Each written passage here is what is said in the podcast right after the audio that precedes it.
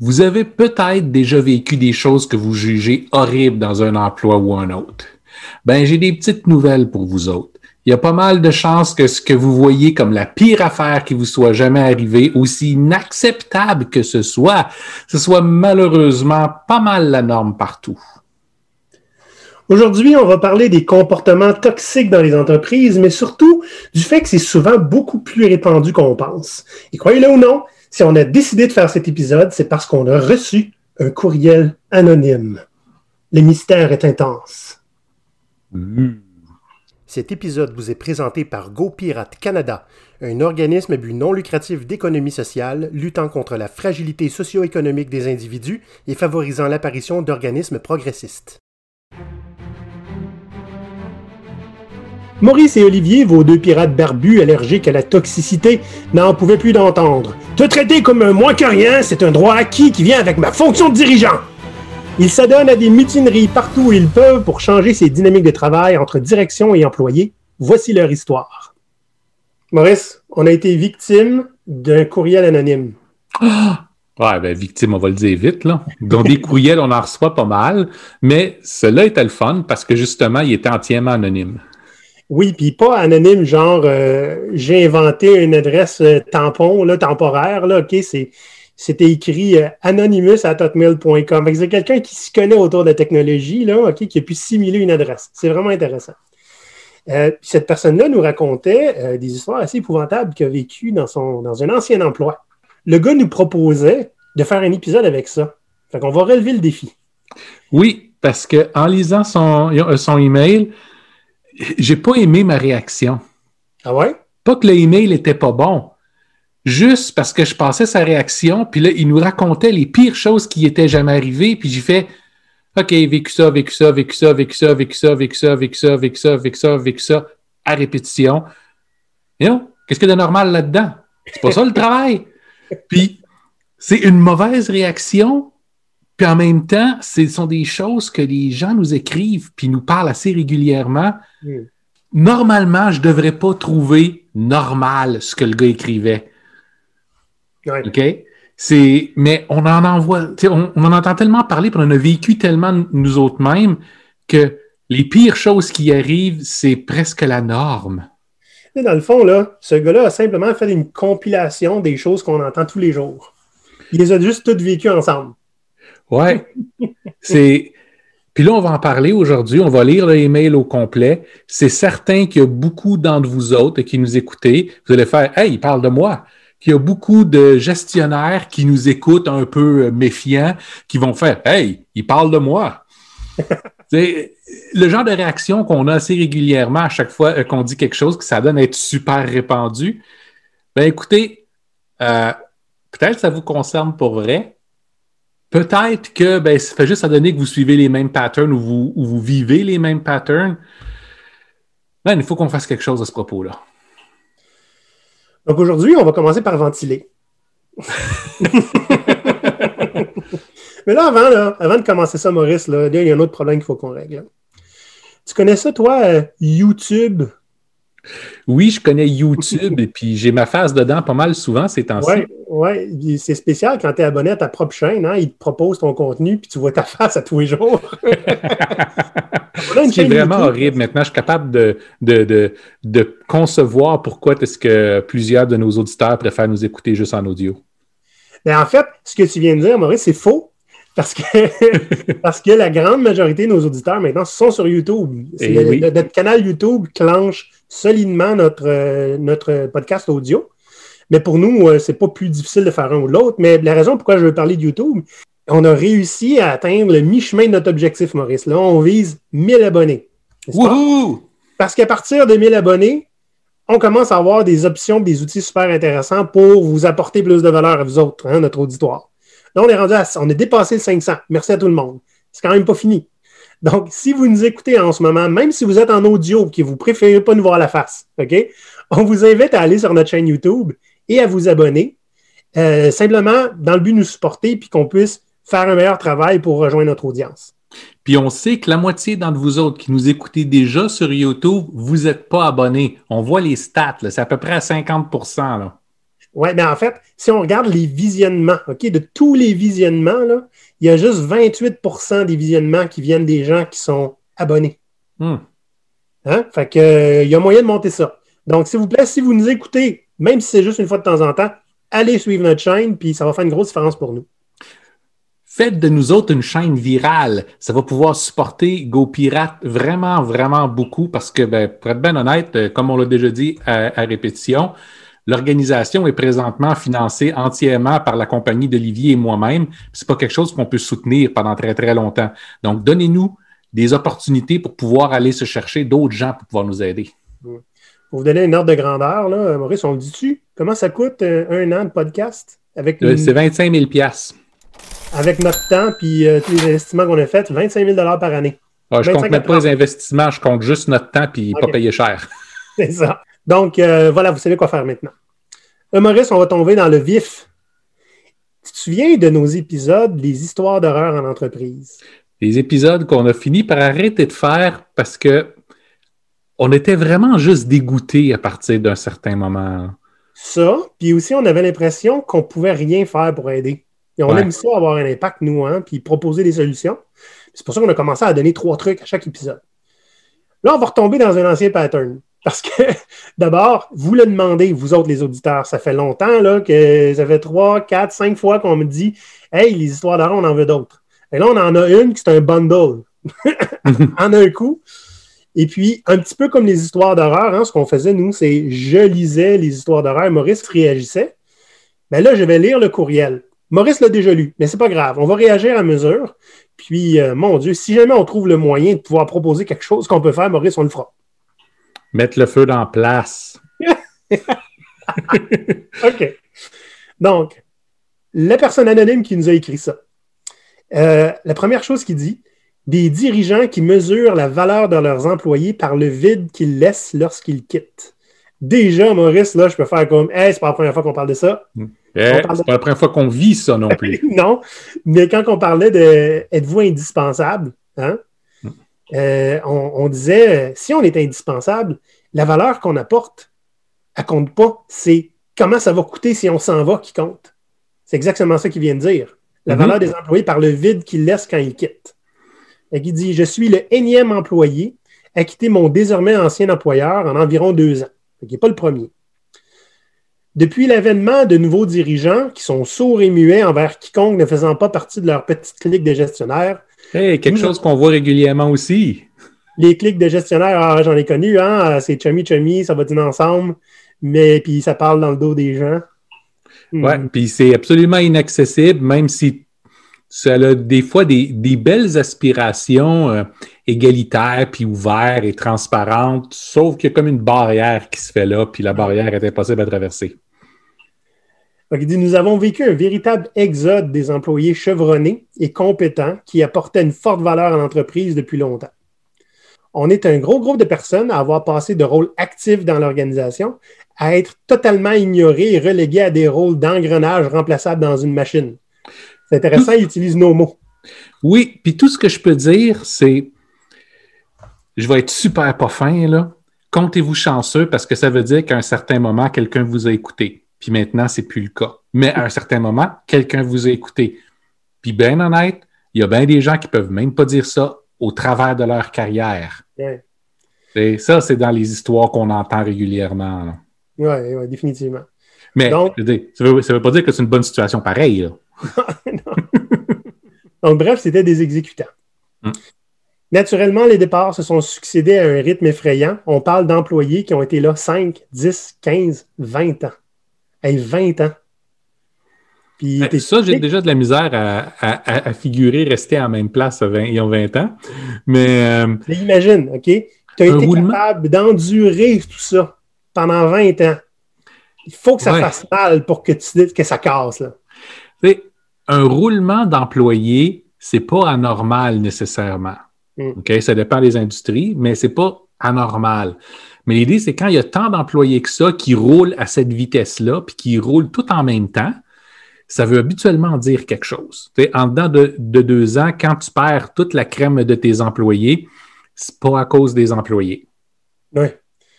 Quand ton taux de roulement est 100 là, Mm-hmm. Puis que ça veut dire que toute ta flotte se régénère en un an. Puis là-dedans, il y en a qui restent. Et ça veut dire qu'il y a des postes qui voient quelqu'un partir deux fois dans la même année. Mm-hmm. Même si c'est 50% c'est ça qui arrive. Mm-hmm. Donc là, la personne nous donne euh, une belle liste de, points, des symptômes principaux. Toi, l'employé dynamique, proactif et motivé, tu te fais reléguer à un rôle d'exécutant de second plan. Ben déjà, en partant, un employé euh, euh, proactif, dynamique et motivé, c'est dangereux parce qu'il va avoir des idées, puis des opinions, puis il va faire des choses, puis il ne demandera pas tout le temps la permission. Hein? Fait que tu le mets dans un endroit, sur une tablette bien gentille, où il va pouvoir être être euh, responsable de certaines choses, mais de ne pas prendre de décision lui-même, pas avoir aucun pouvoir euh, d'action, puis d'être tranquille. Exécute qu'est-ce qu'on te dit. Oui, puis fais, fait juste faire ça à répétition. Hein. Tout ben ce qui est nouveau, c'est pas intéressant. Sois un singe. Oui, c'est ça. Un singe à moitié entraîné, ça coûterait moins cher d'utiliser ça à la place. Hein? Il dit aussi, toi, tu es un expert dans ton domaine, mais on te dit comment faire ton travail. Oh, ça fait mal. J'ai combien de fois j'ai vu des développeurs payer cher, des 100 000 par année et plus, se faire dire comment programmer par quelqu'un juste parce qu'il s'est fait six mois, un an de plus qui est là. Oui, ben en partant, ça, c'est par quelqu'un qui a la compétence d'y dire. Maintenant, on a vu ça régulièrement, puis on a vécu ça régulièrement aussi dans des positions où la personne qui donne les ordres puis qui dit le comment faire n'est pas quelqu'un qui est qualifié pour le faire. Ça ne veut pas dire que parce que tu es qualifié, parce que tu l'as déjà fait, c'est quand même acceptable de le faire maintenant. Hmm? Mais je veux moi, je me suis retrouvé euh, dans des positions où je devais dire à mes développeurs comment, comment travailler. C'était ridicule. Là. Je veux dire, je code pas. J'ai fait du HTML, je pense, 3 le, le, dernier, puis encore là, c'est pas parce que j'étais bon. Ah Le troisième point, c'est ton opinion n'a aucune importance. essentiellement, on ne paye pas pour réfléchir, on te paye pour faire. Ouais. Classique.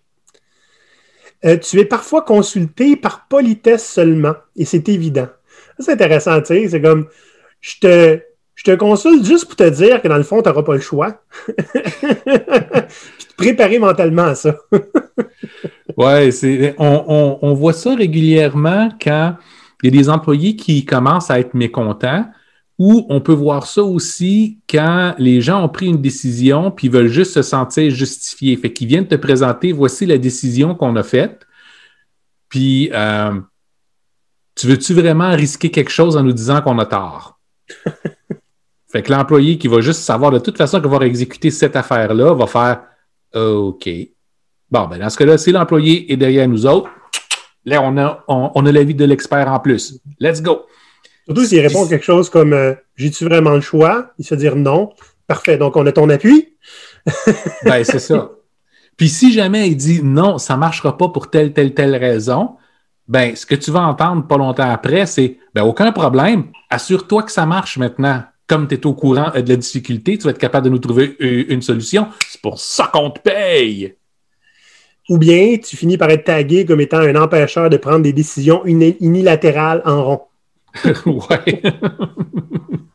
Prochain symptôme, c'est quand les dirigeants se plantent, parce qu'évidemment, ils font tout eux-mêmes. Intéressant. C'est toi qui viens de voir pour réparer les dégâts. Ah, être imputable des décisions des autres. Ben là, c'est des actions des autres. Ben, en plus, Encore une fois, on peut dire à notre cher anonyme, de quoi tu te plains? En temps normal, ces gens-là vont juste te crier après pour faire une job que tu sais qui ne fonctionnera pas, puis après ça, vont te crier après parce que tu n'as pas réussi à la faire comme il faut, puis ils vont te crier après parce que tu ne l'as pas encore réparé.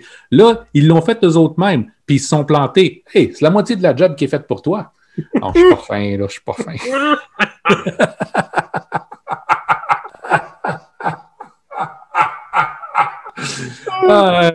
non, sans blague, c'est pas acceptable comme comme situation, malgré le fait que ça veut dire que ces euh, gestionnaires ont quand même fait quelque chose. Oui. Tu te fais imposer des standards de rigueur et de qualité par tes dirigeants, des standards qu'eux-mêmes ne respectent aucunement. C'est parce que c'est des dirigeants, c'est pas leur job de respecter ces standards-là. Ils sont là pour toi. Voyons. Non, mais c'est parce qu'ils veulent pas se contrôler eux, ils veulent te contrôler toi. Mais ils n'ont pas besoin d'être contrôlés. Ils sont payés plus cher que toi. Ils savent ce qu'ils font, eux autres. C'est pas des épais. Voyons. On ne cherche pas à savoir ou à comprendre ce que tu fais.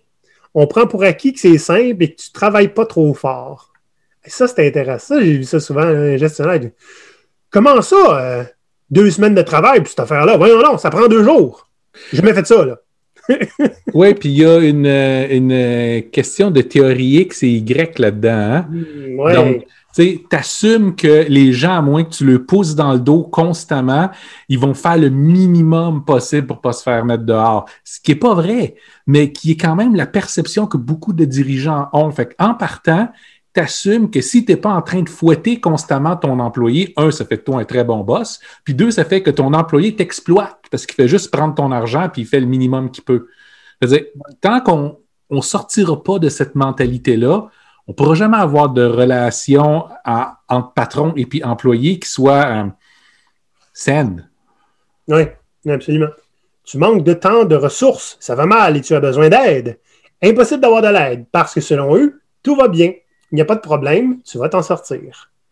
Ça, là, j'ai été exposé cette semaine à une, petite métaphore, une petite analogie. Il appelle ça le, le cas de la pastèque. C'est-à-dire que de l'extérieur, tout va bien. Hein? C'est vert à l'extérieur puis rouge à l'intérieur. À l'intérieur, quand tu es dedans, ça va mal en tabarnouche. Ouais, la perception que tout va bien, juste pour ne pas avoir à régler les problèmes.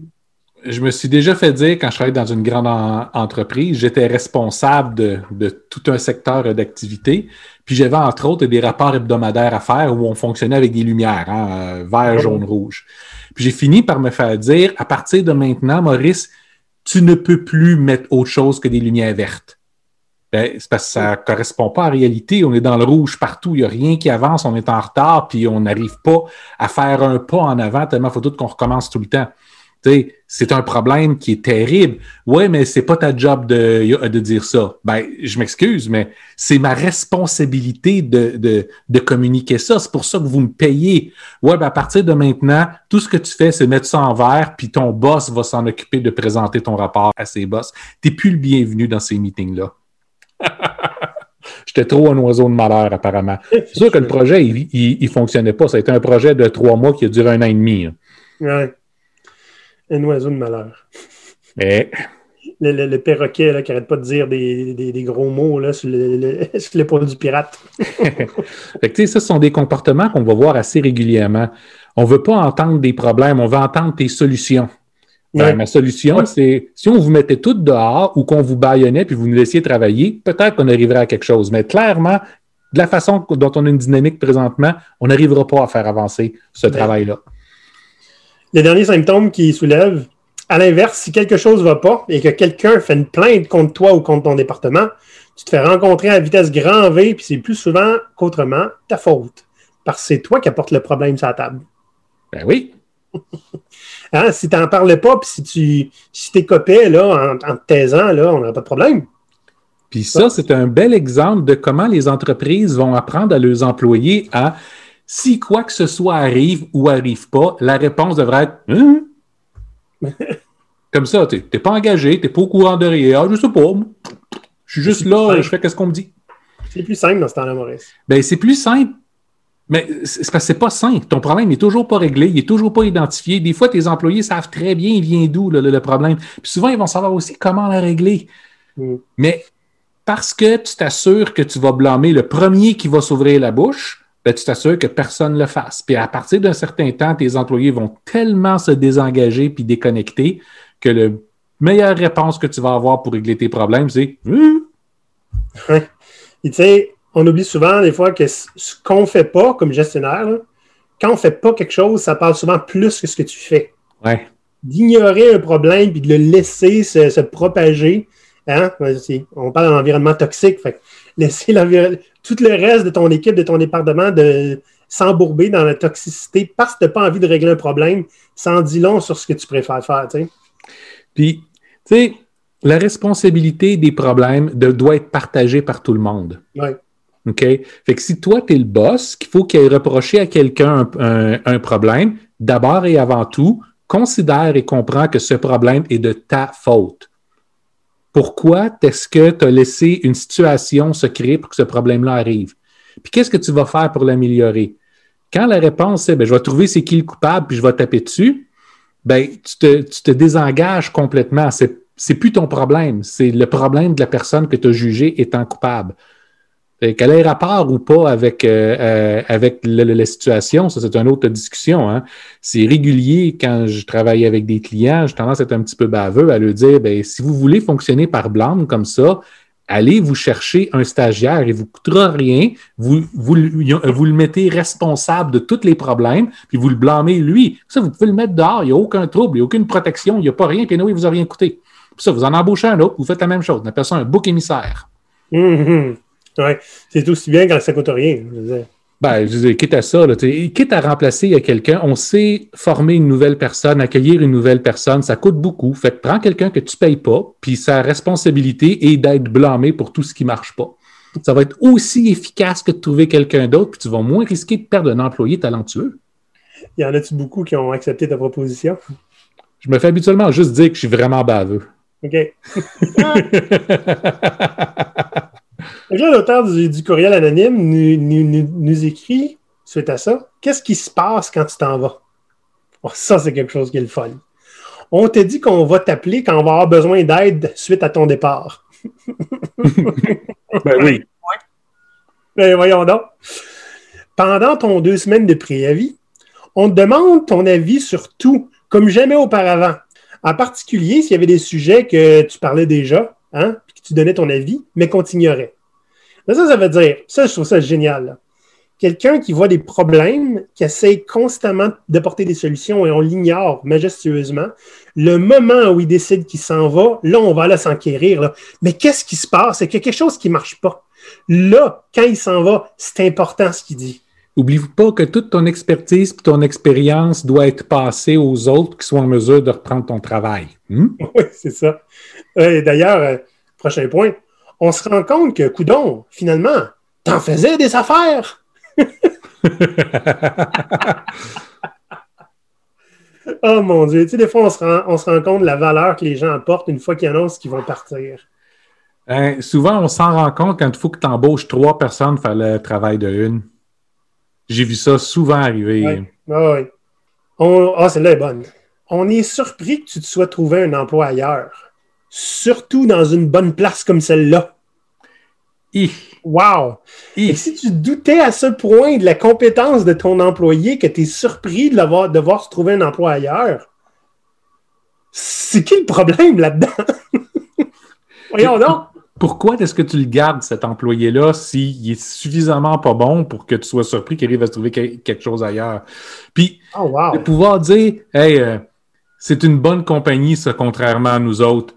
Je veux dire que tu as accepté et internalisé le fait que vous n'êtes pas une bonne compagnie, que vous n'êtes pas un bon employeur. Tu sais, je veux come on. Ayez au moins un minimum d'ambition d'être un employeur décent. décent chez la barre haute, des fois. Hein. Puis pourtant, c'est pas bien haut décent. Hein? Regarde bien le prochain point. On te demande si on peut faire quelque chose pour te faire changer d'idée et que tu restes et on comprend pas que tu sois pas intéressé à négocier. Ouais. on s'entend là. OK? Ça doit faire un bout que cette personne-là pensait à quitter. Vraiment. Puis qu'elle donnait son opinion, puis qu'elle essayait de régler les choses. Je veux dire, à force de se faire écouter, c'est-tu si normal que ça qu'on ne soit pas intéressé à négocier avec vous autres? Ben, c'est parce que personne ne peut comprendre comment est-ce que tu pourrais être tellement ingrat que de vouloir abandonner quelqu'un qui se sacrifie puis qui saigne pour te donner une partie de ses profits pour que tu aies la gloire et la chance de travailler pour eux autres. La gloire. tu veux... Ouais, la gloire et la chance. D'habitude, tu dis le privilège, mais la gloire, c'est bon, ça. Ah, mais écoute bien. c'est quand les gens veulent partir, c'est rare que. Mais encore là, on revient à, la théorie X puis Y. Hein? Quand les gens veulent partir, c'est pas qu'ils veulent partir, c'est juste qu'ils veulent extraire plus d'argent. OK? Ben, parce qu'ils sont paresseux là, fait qu'ils s'en vont. Ouais, ben ça, ils veulent juste plus travailler. Mais habituellement, le, ce que j'ai vu tellement, tellement, tellement souvent, c'est quand tu annonces euh, euh, ton départ, tout le monde voit ça comme un jeu politique pour renégocier ton, euh, salaire. Bon, dis-moi que tu veux, là, puis on va voir si tu vaux à peine. Mais en partant, je mets tout de suite mes cartes sur la table, je pense pas que tu vailles la peine. C'est sûr qu'ils sont prêts à augmenter parce qu'ils savent qu'ils te sous-payent de toute façon. Fait que, mais tu sais, il faut pas qu'ils te le montrent trop pour voir s'ils sont capables de te donner le moins possible. Puis quand tu veux juste vraiment t'en aller, non, non, c'est mon deux semaines, euh, je veux rien d'autre. OK, si on te donne une place de parking, tu vas-tu vouloir rester? Ah, ben là, tu demandais des privilèges inacceptables, mais on peut peut-être faire un effort que tu peux travailler une demi-journée par semaine à partir de la maison. Bon, OK, c'est plus vraiment ce genre de choses qu'on discute aujourd'hui, mais ça l'a été souvent. une demi-journée par semaine. Peut-être pas toutes les semaines, mais tu sais, suffisamment régulièrement que ça vaille la peine pour toi. Là. Tu veux pas rester pour ça? Hmm. Le prochain point est intéressant, puis ça rapporte un petit peu avec ce qu'on parlait, là. C'est que on veut pas savoir en détail pourquoi tu t'en vas. On veut savoir ce qu'on aurait pu faire pour te garder, mais on ne veut pas savoir pourquoi tu t'en vas. C'est sûr que c'est à cause du contexte ou à cause du télétravail. Ça ne peut pas être nous. ben, des fois, ils veulent savoir c'est la faute à qui pourquoi tu t'en vas. Et eh oui. ça prend quelqu'un à blâmer. Ah oui, c'est ça. Donc, eux, c'était pas intéressant de savoir pourquoi. C'est sûr que ça doit être quelque chose qu'on ne contrôle pas. Le dernier point, on te contacte quelques mois plus tard pour te demander si tu veux revenir en disant Ça a changé, t'aimerais ça. Ah, qu'on le voit souvent, ça. Oui. Oh, Seigneur, oui. Écoute, on m'a déjà. Euh, j'ai déjà quitté un endroit qui, me. Ça fait très longtemps. J'étais un genou. J'avais le nombril vert. qui m'exploitait euh, à qui mieux mieux, pas mal. Puis, euh, j'étais très, très intéressé à être salarié pour eux, mais eux, ils voulaient que je sois un consultant, puis ils voulaient pas me payer cher. mais il fallait que je suive leurs règles. Fait qu'à un moment donné, je dis, regarde, moi, j'ai besoin de stabilité. Hein, euh, quand j'étais jeune, c'était ça. Fait que euh, j'ai trouvé un, job à temps plein. Parce qu'eux autres, ils ne voulaient pas me le faire à temps plein. Et euh, trois mois plus tard, ils me rappellent voir si je veux revenir comme consultant. parce que là, on est peut-être prêt à être flexible. J'ai dit, vous sérieux, vous n'avez rien compris, là? Et c'est ça, tu sais. Et on ne comprenait pas pourquoi t'es parti. On te traitait bien. Ben, clairement pas. C'était parti. Clairement, ils m'ont pas écouté. Ils n'ont juste pas écouté, là. C'était pas intéressant. c'est fréquemment comme ça. On, on, on, voit souvent, les seules personnes qui vont se faire euh, rappeler, ce pas nécessairement les meilleures personnes ou les plus efficaces, ce sont celles qui vont accepter plus de responsabilités que les autres, plus de quantité de travail que les autres, qui vont travailler sans être payés pendant un nombre d'heures épouvantable. C'est eux autres qui vont se faire rappeler. La plupart des autres, les, les, vrais experts, c'est pas eux autres que tu rappelles parce qu'ils vont renégocier puis tu veux pas payer plus cher. Tu veux avoir celui qui est bien battu, hein, puis qui il va faire le gros travail terrible que tu n'arrives pas à trouver. Personne à qui tu peux le, confier parce que c'est, c'est un travail qui, qui, qui, qui est trop, trop de quantité, pas assez de temps, puis souvent tellement bâtardisant qu'il n'y a pas personne qui veut toucher ça. Là. Oui. Là, on a passé au travers le courriel, puis la personne finit comme ça. J'ai pensé vous suggérer ça comme un sujet d'épisode pour votre podcast. Je serais curieux de savoir ce que vous auriez à dire à ce propos. Quels seraient vos conseils à des employés victimes de tels phénomènes et comment combattre ce phénomène si c'est possible? La première chose que moi j'ai à dire, c'est ce que j'ai dit au début. Aussi malheureux que ce soit, quand j'ai lu ce courriel-là, ça a pris un petit bout avant que ça accroche de qu'est-ce que je suis en train de lire de spécial. Parce que j'entends cette histoire-là à toutes les semaines. C'est pour que même nous autres, que notre job, c'est de s'indigner face à ça, qu'on trouve ça pratiquement normal, sans dit long sur la qualité de notre monde du travail. Là. Puis c'est pas parce qu'on a vécu juste plein d'expériences super traumatisantes, parce qu'on est super spéciaux. Là. On a fait tellement d'industries, on s'est essayé à tellement de places différentes, on a eu des bons emplois, des mauvais emplois, mais ce genre de pattern-là, on l'a vu pratiquement partout. Oui. Et on s'entend, là. on n'a pas tout vécu ça en même temps. Mais on a pas mal tout vécu ça dans notre carrière. Oui. La personne qui nous a écrit est juste malchanceux, a tout vécu ça en même temps. Ben, malchanceux ou. Même quand c'est tout en même temps ou pas loin, parce qu'il y a beaucoup de ces patterns-là qui sont connectés ensemble. C'est pas si rare que ça non plus. Puis là, en, aucun cas, je dis ça pour que les gens aillent à se dire Ah ben, je vais accepter mon lot d'abord parce que c'est pas rare. Non, c'est juste dire à quel point c'est inacceptable. Et il y a des employeurs qui sont pas comme ça. Ça existe. Oui. On en interview des fois. Oui. Cherchez ce genre de personnes-là, cherchez ce genre d'environnement de travail-là, regardez, les, regardez ce que les employés disent de leur employeur. Oui, honnêtement, là, quand on passe une entrevue, là, c'est de parler avec quelqu'un sur LinkedIn qui travaille là-bas et qui est ouvert à vous parler. C'est comment vraiment? moi, quand j'étais gestionnaire puis que j'embauchais, je leur organisais un, meeting là, avec euh, le candidat puis mon équipe puis je leur disais, là, là, je vais que vous répondiez honnêtement à toutes ces questions. OK? je ne serai pas là pour les. Je ne vous dis pas c'est quoi répondre, je ne connais pas les questions, puis je m'en vais. Je voulais qu'il y ait un vrai son de cloche des employés pour vrai. Tu comprends-tu? Hmm. Tu sais, d'un autre côté aussi, je ne sais, pas comment finir ça. Hmm. Mais oui, c'est vrai, tu sais. Donc, parler à quelqu'un qui le vit puis qui est là depuis 4, 5, 6 ans, ça vaut la peine. OK? C'est une bonne référence pour vous autres. Ce que le recruteur va dire, le recruteur, il va dire des choses qui sont vraies, des choses, c'est un peu vendeur aussi, hein? Euh, quand c'est le temps de trouver une nouvelle job, là, il faut vous la vendre, la job. Donc, allez, parler aux personnes qui le vivent. Puis, un autre élément qui, très, très, très proche euh, de ça, c'est attendez pas de plus avoir le choix avant de vous trouver quelque chose d'autre. Si vous n'aimez pas l'environnement dans lequel vous êtes, avant qu'il atteigne le point de non-retour où vous laissez tout tomber là, commencez à parler. Hey, quelqu'un peut-tu me parler de comment ça va bien dans l'entreprise, où est-ce qu'ils sont, de qu'est-ce qu'ils aiment? Faites ça sur LinkedIn. Vous ne cherchez pas nécessairement, vous voulez juste avoir des, des, histoires intéressantes de gens qui sont là. Puis il y en a des entreprises, puis vous allez le voir. Les gens qui ne parlent pas de leur emploi, habituellement, ne le feront pas en mal. Les gens qui prennent la peine de pouvoir dire Regarde comment est-ce que c'est cool ici, regarde ce que j'ai fait, regarde comment les gens m'ont écouté malgré le fait que je n'avais pas le bon poste, malgré le fait que je n'avais pas la bonne expérience, ils ont pris la peine de m'écouter. Voici comment on est traité, puis ça, j'aime ça. Quand ça vient des employés eux autres mêmes, c'est des entreprises pour lesquelles vous pourriez avoir envie d'aller travailler. Puis ça, c'est important parce que si vous songez à quitter où est-ce que vous êtes, attendez pas de ne pas avoir le choix de devoir passer par des agences de recrutement avec quel poste ils ont ouvert présentement, puis espérer, parce que c'est sûr, tous les employeurs veulent que vous ayez patienté pendant des années, qu'ils aient une ouverture pour que vous puissiez enfin aller, euh, aller appliquer euh, chez eux, mais ils ne vous traiteront pas comme tel. Donc, vous prenez de l'avance. Si vous voyez que vous n'aimez pas ce que vous faites, commencez à établir des liens avec des entreprises pour lesquelles vous voudriez travailler. Après ça, basé sur ces liens-là, vous allez déjà connaître qui est-ce qui recrute là-bas. Vous allez déjà connaître des gens. Allez chercher leur appui pour aller chercher le poste que vous avez besoin. Oui.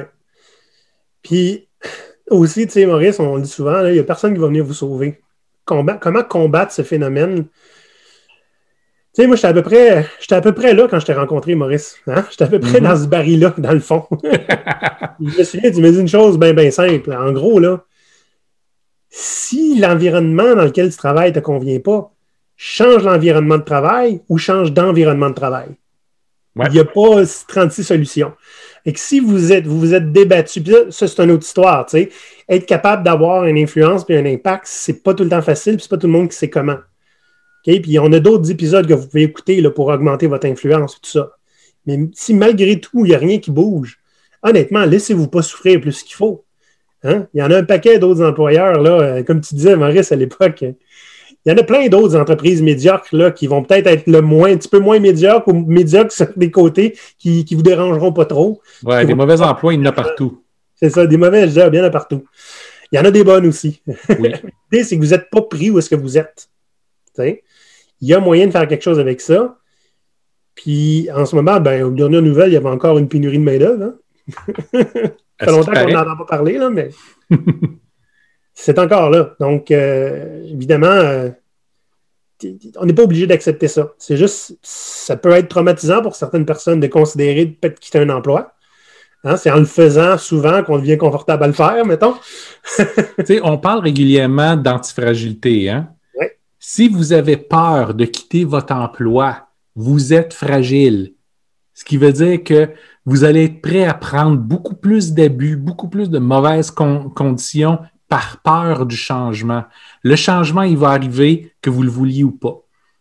Pas toujours sur tous les éléments. Tu as certains employeurs qui, au fond, comprennent votre valeur et ne veulent pas vraiment vous perdre, même s'ils vont vous traiter vraiment mal. Mais l'idée est, vous devriez être prêt à accepter que le changement, ça fasse partie de l'univers, hein, ça fait partie de votre vie sur tous les aspects. Il faut s'entraîner à être confortable avec le changement. Puis, il y a des pions que vous pouvez mettre en place en avance pour être sûr que vous ne vous promenez pas dans le noir constamment. Mm. Oui, puis tu sais, euh, si le changement est inévitable, puis qu'on sait qu'à un moment donné, il y a des risques qu'on perde notre emploi, on aussi bien être celui qui fait le move. C'est vrai. Hein? C'est toi qui contrôles ton changement et ton chaos. Puis c'est vrai, même si vous aimez votre emploi, mais qu'il y a des risques pour l'entreprise, puis ces temps-ci, c'est le cas pour beaucoup euh, d'entreprises, Oui. commencez maintenant à tendre des perches, que vous ayez là l'intention de poursuivre ou pas. Ça se peut que vous l'aimiez, votre emploi, puis vous vouliez rester là. Rien ne vous empêche de tout de suite commencer à vous faire un réseau de contacts dans d'autres entreprises qui pourraient être intéressants, puis à le maintenir par la suite. Voilà. Soyez prêt à toute éventualité, puis quand l'éventualité va arriver, même si c'est par surprise, vous ne serez pas complètement au dépourvu. Puis pour ceux qui, euh, qui en sont là en ce moment, qui vous vivez ces choses-là, puis vous considérez vous en aller, euh, je vous renvoie à un article que j'ai écrit là, un bon moment. vous allez le trouver sur mon blog Primos Populi. Je ne pense pas qu'on l'a mis sur le blog de Go Pirate. Vous cherchez sur Google comment se démarquer en recherche d'emploi. Primos Populi. Je l'envoie à toutes les personnes qui ont de la misère un petit peu à se, à se démarquer. Essentiellement, ce que ça dit, c'est se démarquer, ça ne veut pas dire de s'habiller en mouton, d'aller dans un troupeau de moutons pour faire ben. Mais tout le monde peut appliquer sur des postes en ligne, sur des sections carrière. Tout le monde le fait. C'est pas comme ça qu'on se démarque. OK? Fait que moi, je, je- je vous donne des trucs pour être plus difficile à ignorer, qu'on vous remarque, qu'on vous oublie pas. Fait allez voir cet article-là. Si vous ne le trouvez pas, venez m'écrire sur LinkedIn. Puis ça va me faire plaisir d'en discuter avec vous. Ben, si vous allez sur YouTube, je suis sûr que l'article va être dans la description du, du, du vidéo. Hein? Ah, vous pourrez idée. comme ça en profiter pour nous suivre. C'est fort excellent. OK, c'est du bon chantage, ça. J'aime ça. Si vous voulez avoir l'article, allez sur YouTube, suivez-nous, puis on va vous donner, puis le lien va être disponible dans la description. Autre chose à propos de LinkedIn, Maurice, c'est que ben, c'est facile de nous rejoindre là-dessus. Oui. Hein? Fait que si vous en avez des histoires de fous comme ça, là, venez nous écrire, on, on en, ben, on en mange. On préférait pas en manger, là, mais on préférait que ça n'existe pas. Mais euh, on est à l'écoute parce que nous, ça nous aide vraiment beaucoup à d'abord l'indignation, c'est pas mal notre. C'est ce qui nous propulse. Hein? C'est ce qui nous alimente. Voilà, c'est ce qui nous alimente. Donc, euh, pas qu'on aime être indigné, pas qu'on trouve ça drôle, ces situations-là, mais ça en prend, honnêtement, pour. C'est ce qui fait en sorte qu'on a envie de vous aider. Puis, voyez-vous, s'indigner puis faire connaître ces situations-là, c'est une chose. Ce qu'on veut faire aussi, c'est être capable d'agir dessus. Puis, si vous voulez être capable d'agir dessus, devenez membre de Go Pirate, puis venez participer à notre assemblée générale qui va arriver plus tard ce mois-ci, en février. La semaine prochaine, le 18 février. Le 18 fé- février, venez voir les quelques projets qu'on a, venez proposer euh, des projets avec nous, venez nous aider à monter certains projets. On veut trouver des solutions pour aider les gens qui sont dans ce genre de situation-là et à se replacer ailleurs et à changer la situation dans laquelle ils sont. On veut pouvoir éduquer ces entreprises-là. On veut pouvoir démontrer que quand tu traites tes gens correctement, puis tu leur fais confiance, puis tu mises sur eux, ton entreprise, elle fonctionne mieux.